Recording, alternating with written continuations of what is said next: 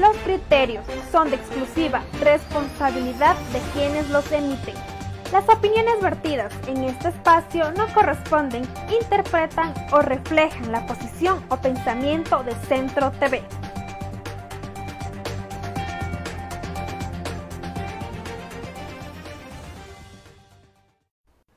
Los criterios son de exclusiva responsabilidad de quienes los emiten. Las opiniones vertidas en este espacio no corresponden, interpretan o reflejan la posición o pensamiento de Centro TV.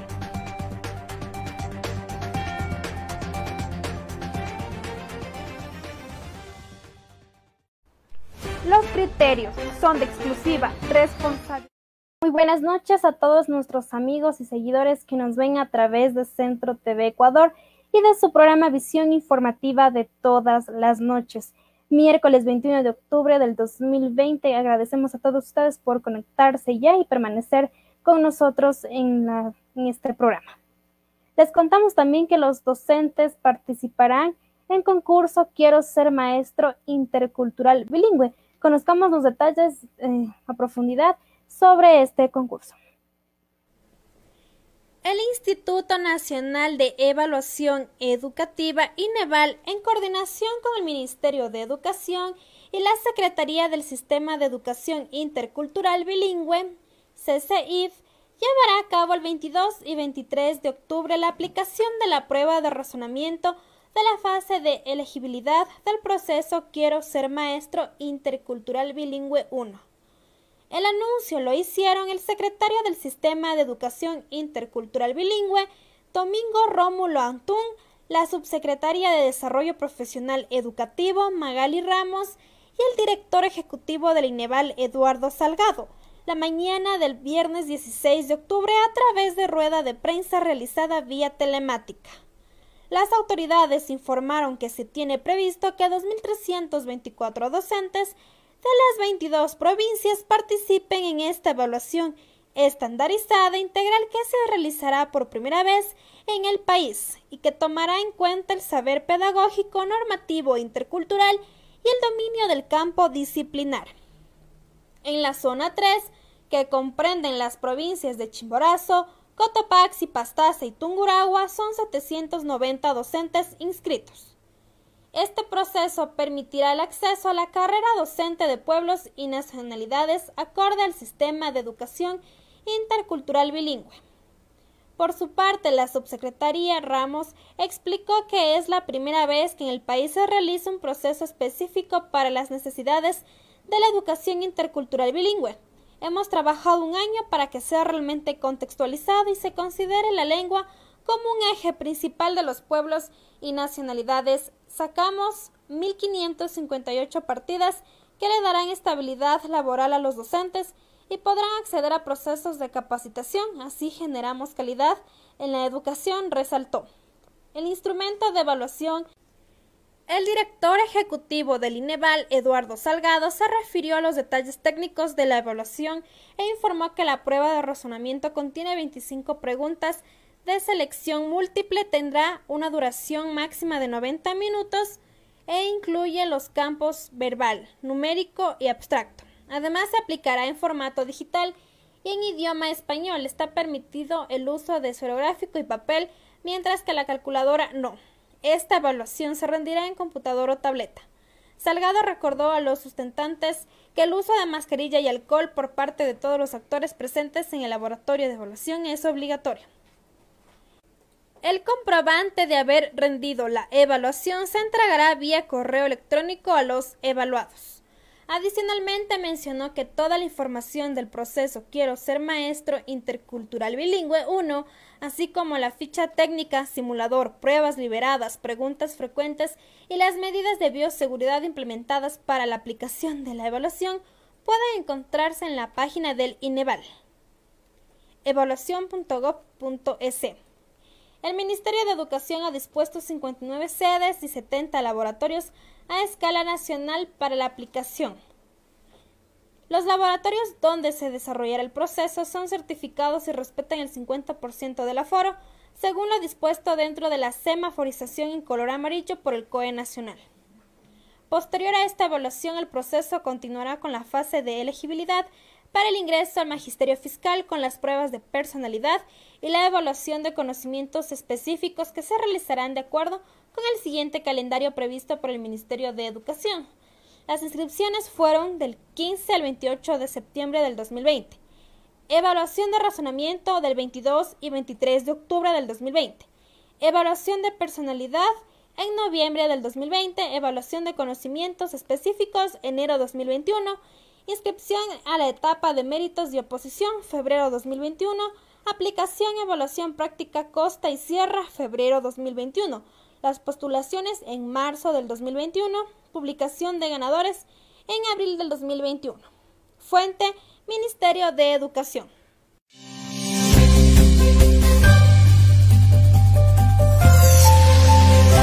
Asociación de Municipalidades Ecuatorianas y el Ministerio de Trabajo, eh, de igual manera, se unen para buscar la erradicación del trabajo infantil en el país.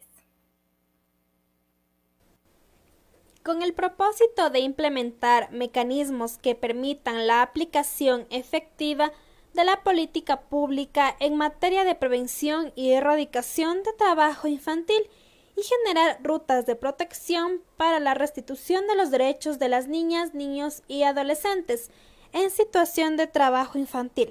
La Asociación de Municipalidades Ecuatorianas, AME, y el Ministerio de Trabajo suscribieron el convenio marco de cooperación interinstitucional. Raúl Delgado, presidente de AME, quien suscribió el documento, destacó que la firma de este instrumento permitirá implementar acciones que protejan a la población más vulnerable. AME trabaja de manera coordinada con las demás instituciones para impulsar el desarrollo de los territorios a escala nacional, indicó.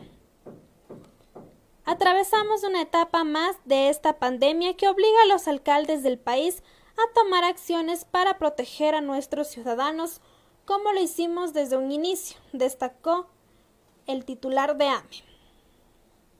Agregó que como instituciones que se encuentran cerca de la población les corresponde buscar acciones que permitan erradicar el trabajo infantil. Nosotros dentro de los municipios tenemos un Consejo de Protección de Derechos con el que ejecutamos políticas públicas sobre el tema, explicó el presidente Raúl Delgado. Carlos García, alcalde del Cantón Quinindé, dijo que la emergencia sanitaria empeoró la situación de los menores en cuanto al trabajo infantil, incrementándose las cifras y las medidas de restricción volviéndose un tema de supervivencia familiar, señaló. De ahí que erradicar el trabajo infantil para toda la sociedad es mucho más beneficioso frente a los costos económicos y sociales que significa luchar contra este problema social, argumentó la primera autoridad del cantón. La encuesta nacional de empleo y desempleo en EMDU 2019 identifica que la problemática del trabajo infantil va en crecimiento, ya que en el periodo 2016 al 2019 se observa que la tasa de trabajo infantil ha incrementado. En el 2016, el porcentaje de niñas, niños y adolescentes en situación de trabajo infantil era del 4.9%, mientras que para el 2019 ese porcentaje fue del 8.3%. Fuente Asociación de Municipalidades Ecuatorianas AME.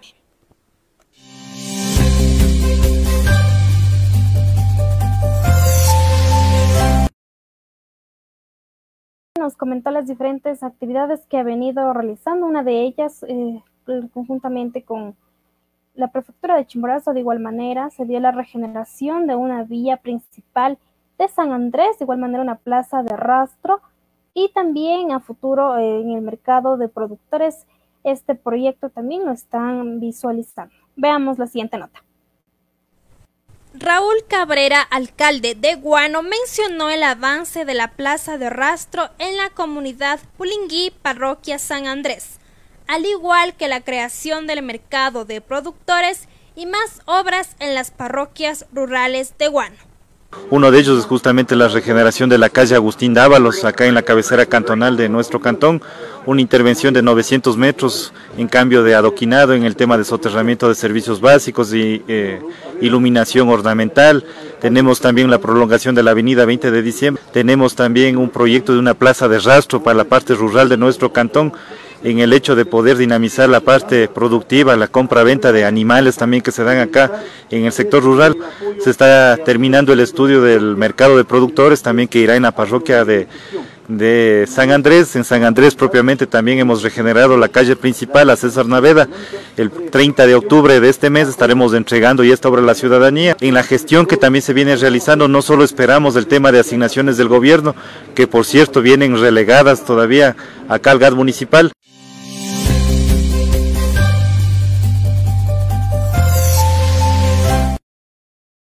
La secretaria ejecutiva del Consejo Cantonal de Guano habló acerca de que durante la pandemia incrementó el índice también de violencia intrafamiliar. Daisy Cabrera, secretaria ejecutiva del Consejo Cantonal de Protección de Derechos, mencionó que la violencia intrafamiliar ha aumentado debido a la pandemia de COVID-19 añadió que han buscado articular institucionalmente ante esta situación. Eh, durante la pandemia nosotros tuvimos un accionar arduo, ya que lamentablemente el tema de pandemia pues nos afectó a toda la población, especialmente a los grupos vulnerables. El índice de violencia intrafamiliar pues lamentablemente subió. Entonces nosotros tuvimos que articularnos articular al Sistema Integral de Protección de Derechos del Cantón Guano, que está conformado por el MSP, el MINEDUC, lo que es las tenencias políticas, la jefatura política, la comisaría, la policía y todos los entes que tenían que accionarse y activarnos en esos momentos cuando la población más vulnerable nos necesitaba. También estuvimos activados en la entrega de, ayudas solidarias que pudimos hacer autogestión como Consejo Cantonal para la Protección de Derechos y también haciendo seguimiento al tema educativo. Eh, pues ustedes recordarán que el tema educativo también se vio afectado por la situación de esta del COVID.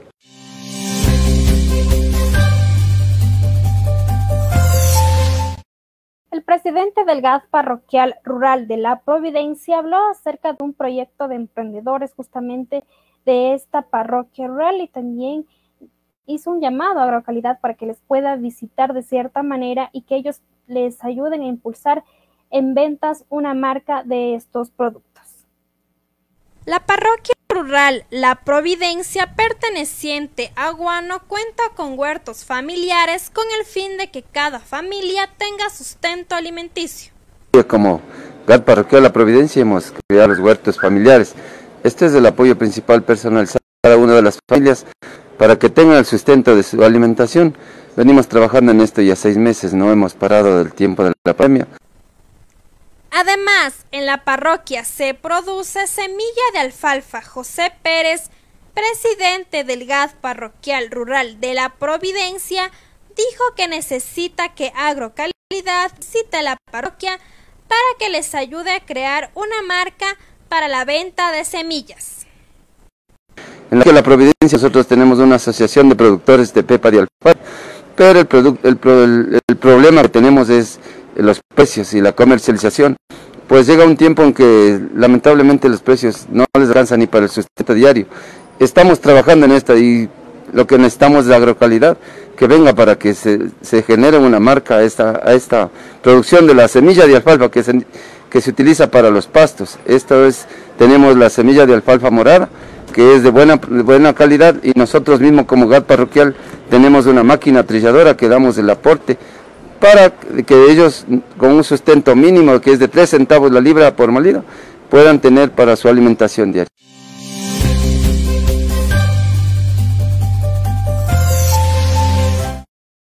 Agradecemos a nuestros seguidores por, por, permanecer conectados con nosotros en estos instantes a través de Centro TV Ecuador. No se olviden también de seguirnos en las diferentes redes sociales y recordarles que nos encontramos en una transmisión en directo simultáneamente en YouTube, Instagram, Twitter y ahora nos pueden escuchar a través de podcasts en Spotify. Nos encuentran como Centro TV Ecuador. Regresamos después de esta pausa publicitaria con más información. No se desconecten. También les damos a conocer que los estudiantes de Ambato de una unidad educativa participarán en un proyecto en la elaboración de mascarillas. Regresamos con más información. No se desconecten.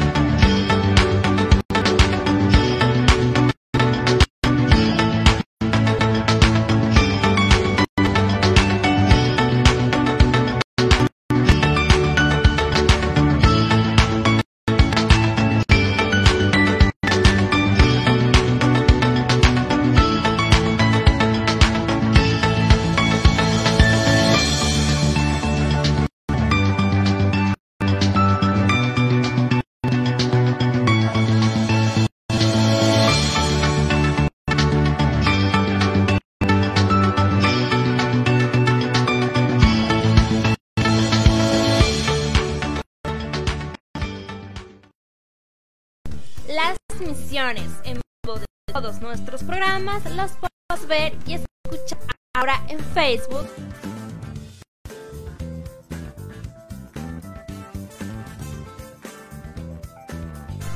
YouTube.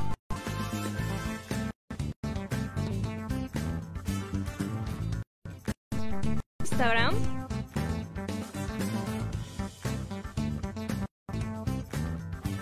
Twitter.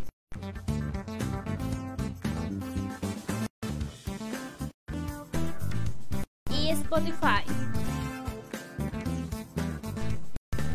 Síguenos en nuestras cuentas oficiales. Nos encuentras como Centro TV Ecuador o arroba Centro TV Ecuador.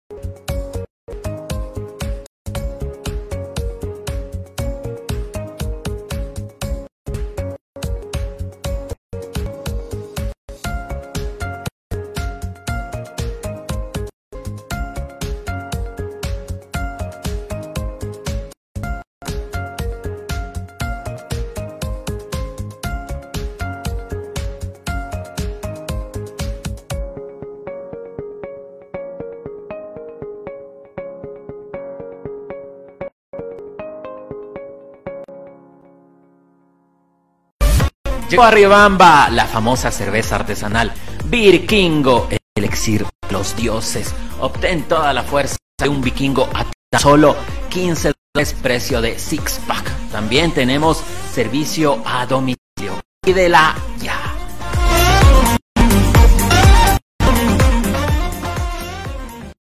Conoce la información de actualidad, noticias, entrevistas con los líderes de opinión Ecuador y el mundo, en visión informativa, de lunes a viernes a las 19 horas con 45 por Centro TV Ecuador.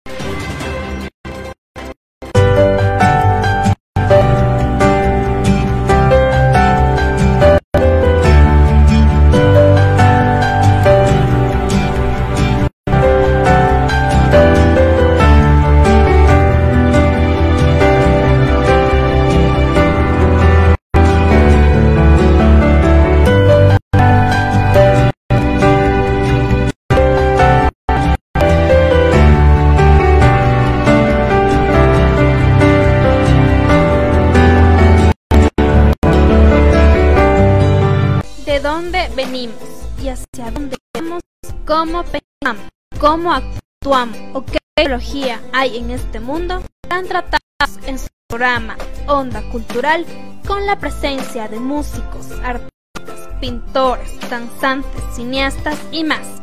Todos los viernes a las 18 horas en Centro TV Ecuador.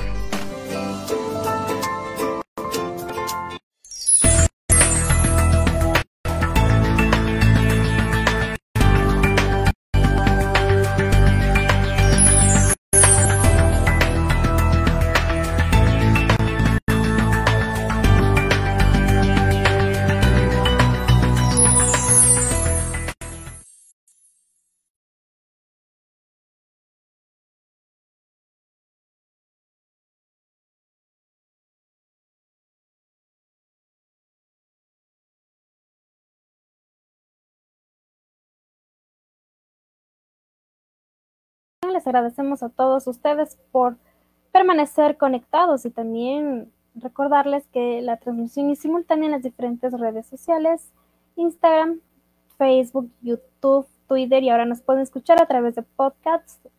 Nos encuentran como Centro TV Ecuador. Estudiantes de Ambato participarán en un proyecto en la elaboración de mascarillas.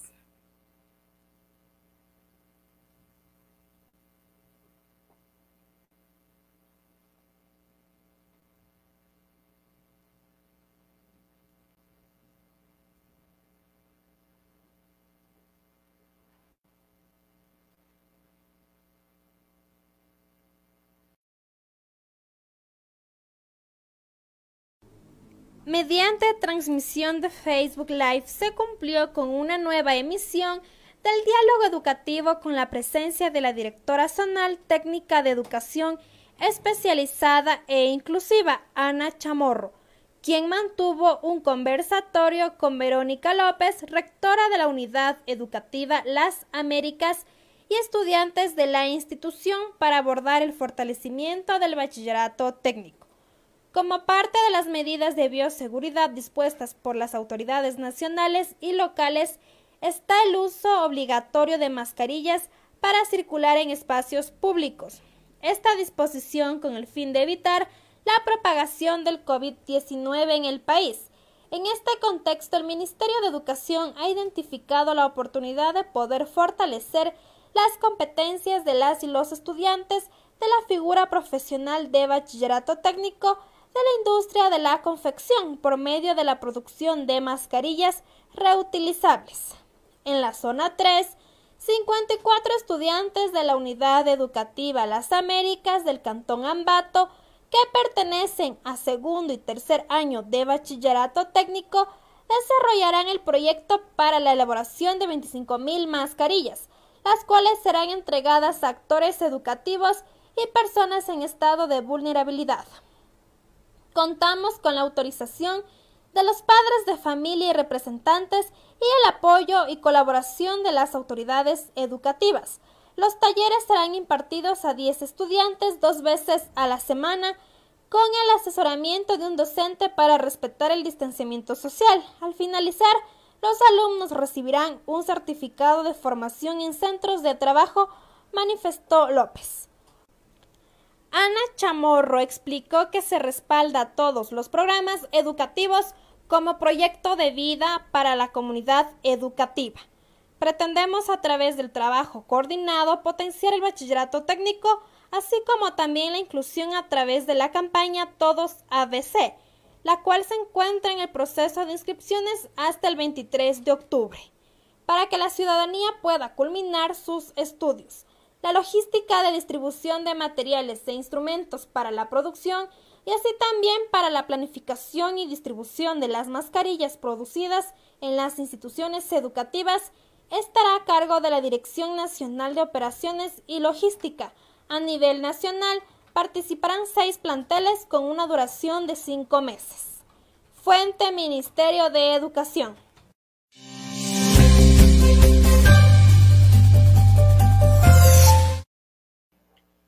El Ministerio de Ambiente y Agua implementó una herramienta de análisis contra los delitos de la vida silvestre y de los bosques.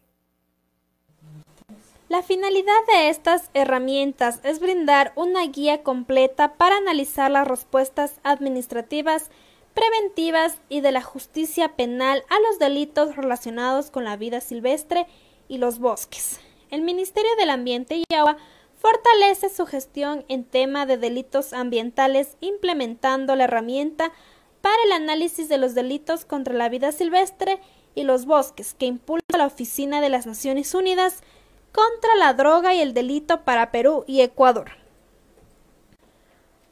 UNODC, por sus siglas en inglés, el desarrollo de esta herramienta permitirá crear estrategias para combatir las amenazas que el tráfico de especies de flora y fauna silvestre supone para la naturaleza y la biodiversidad en el planeta.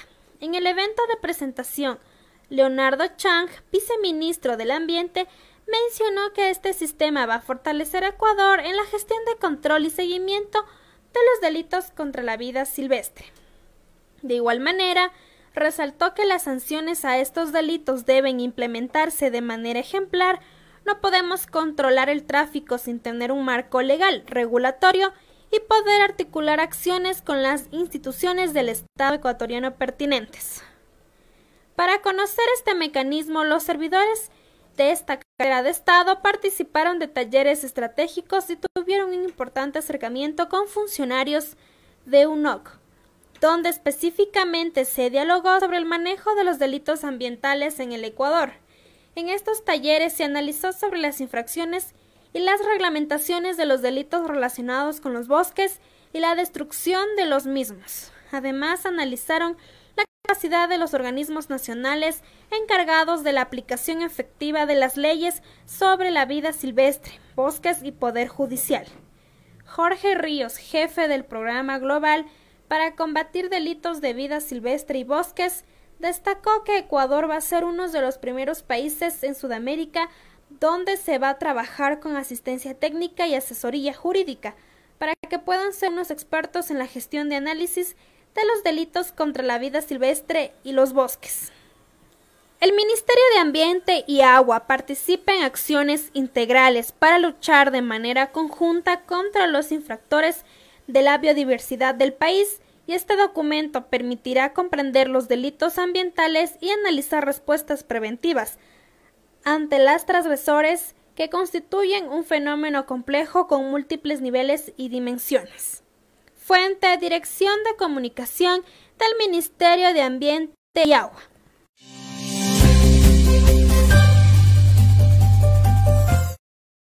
Productores agrícolas podrán acceder al seguro por parte del Ministerio de Agricultura y Ganadería y otras entidades también por las pérdidas de sus cosechas.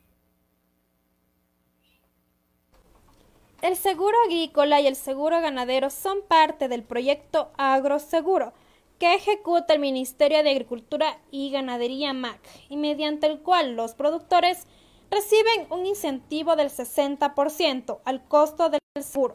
En el caso del seguro agrícola representó un monto de 1.841.430 dólares con 88 centavos desde enero hasta el 30 de septiembre del 2020 para proteger el sector agropecuario.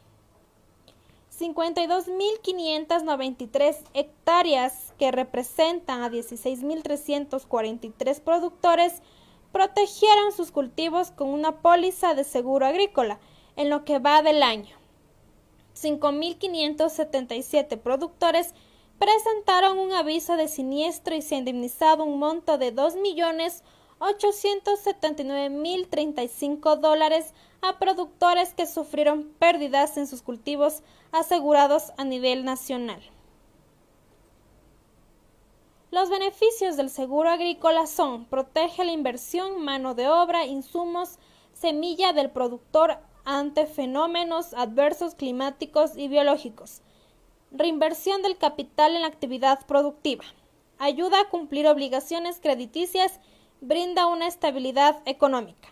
Los cultivos asegurables son los siguientes: algodón, arroz, banano, cacao, café, caña de azúcar, cebada, cebolla colorada, frijol, haba, maíz duro, maíz suave, papa, plátano, quinoa, soya, tomate de árbol, trigo.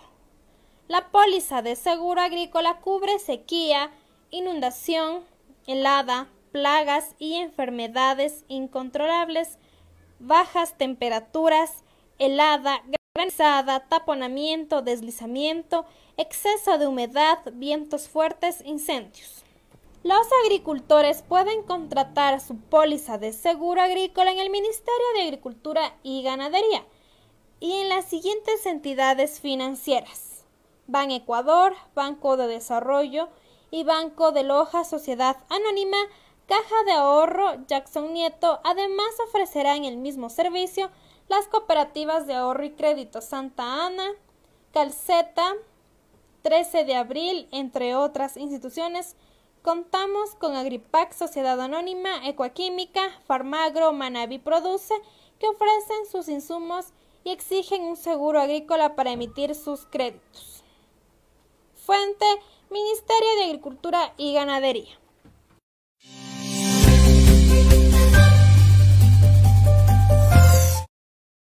Creación de ordenanza para poder regularizar los terrenos en estos constan, constan de 120 metros cuadrados. Esto nos dio a conocer un concejal de Guano. Alfonso Villarruel, concejal de Guano, mencionó la creación de ordenanza para uso del suelo en el sector rural donde podrán regularizar terrenos que midan 120 metros. Una de las ordenanzas principales que se logró presentar y aprobar por el Consejo Municipal en este año es la ordenanza de uso y ocupación del suelo, en donde no se daba eh, trámite fácil a, a, todas las escrituras y en el Cantón Guana, entonces, por ejemplo, si antes no se daba paso a, lotes de 120 metros para, para vivienda en la zona rural, entonces hoy cualquier persona que, tenga un terrenito de 120 metros puede acudir a la subsecretaría del Midubi para poder hacer su casita. Y nosotros como, como concejales hicimos la ordenanza pensando en los ciudadanos y ciudadanas.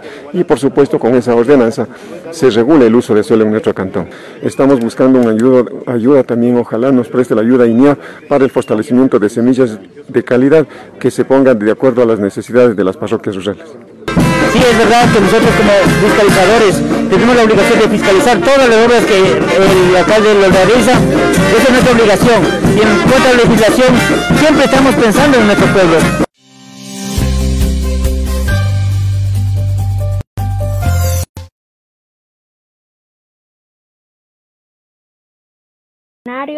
del GAD municipal de Guan.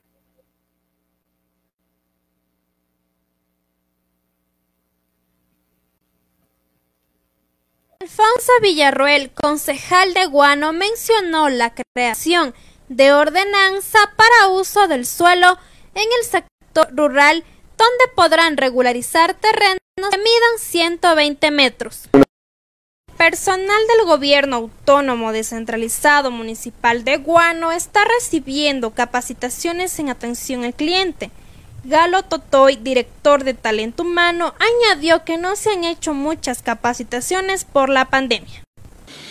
Eh, llevando el control del personal, llevando el control del personal, eh, etcétera, etcétera, que hemos venido realizando muchos mucho trabajo administrativo, digamos, en esa situación con el personal, que es lo que nos compete dentro de talento humano. Se ha estado realizando también lo que es evaluaciones evaluaciones dentro de nuestra institución para que el personal se vaya capacitando de poquito a poquito y de hecho en este momento estamos en esa situación de capacitaciones en diferentes áreas. Eh, justamente en todas las áreas en lo que se refiere en atención al cliente. En atención al cliente es lo que he notado reforzar un poquito más y lo estamos haciendo recientemente. En este año es la primera capacitación por la misma situación que se ha suscitado, no, no, se, ha, no se ha podido hacer más capacitaciones eh, virtualmente. También pensamos hacer una, una próxima capacitación eh, más adelante en noviembre, creo, con, conjuntamente con el Ministerio del Trabajo, que también nos está ofreciendo el contingente y la ayuda de capacitación para nuestros empleados.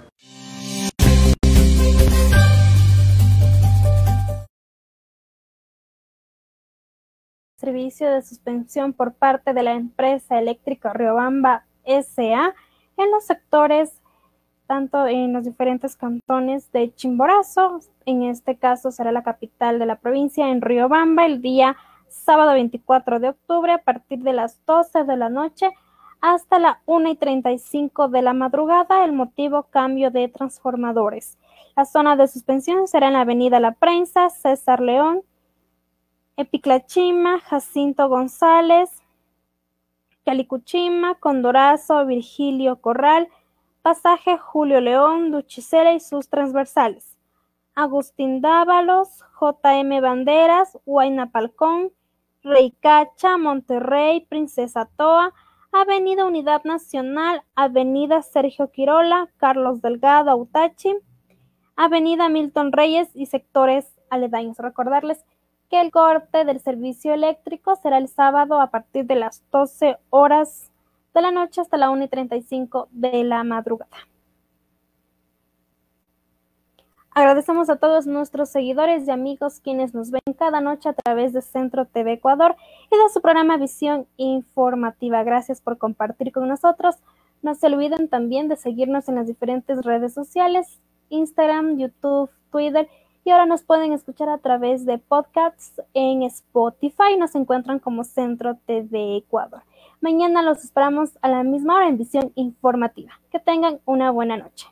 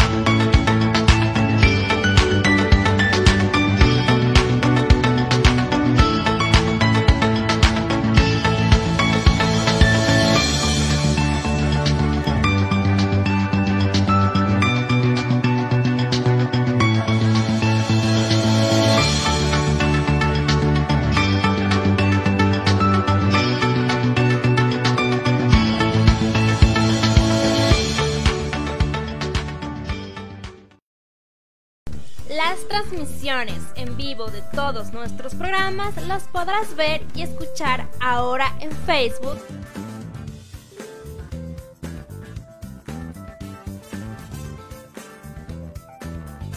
YouTube.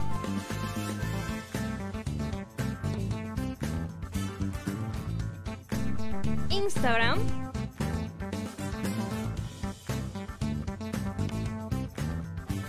Twitter.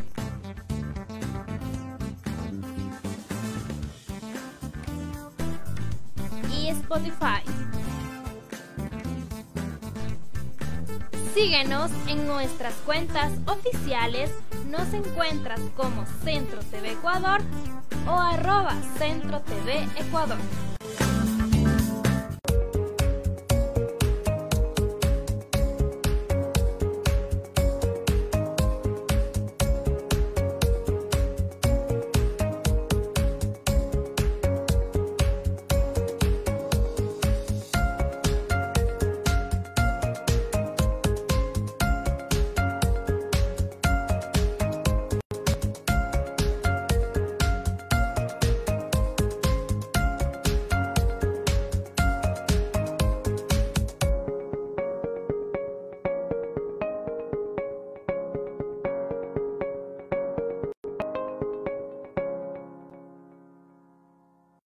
Llegó a Riobamba la famosa cerveza artesanal Vikingo, el elixir de los dioses. Obtén toda la fuerza de un vikingo a tan solo 15 dólares precio de six pack. También tenemos servicio a domicilio. Pídela ya.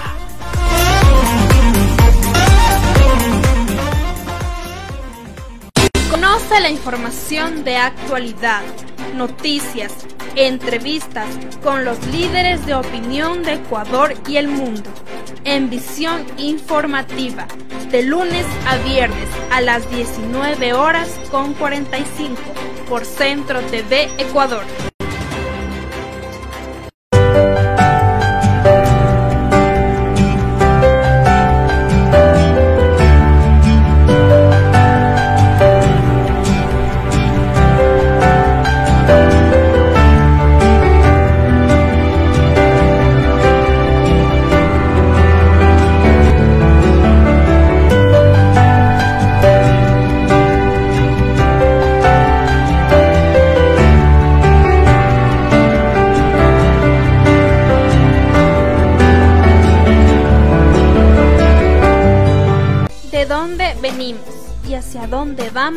Cómo pensamos, cómo actuamos, o qué ideología hay en este mundo serán tratados en su programa Onda Cultural con la presencia de músicos, artistas, pintores, danzantes, cineastas y más. Todos los viernes a las 18 horas en Centro TV Ecuador.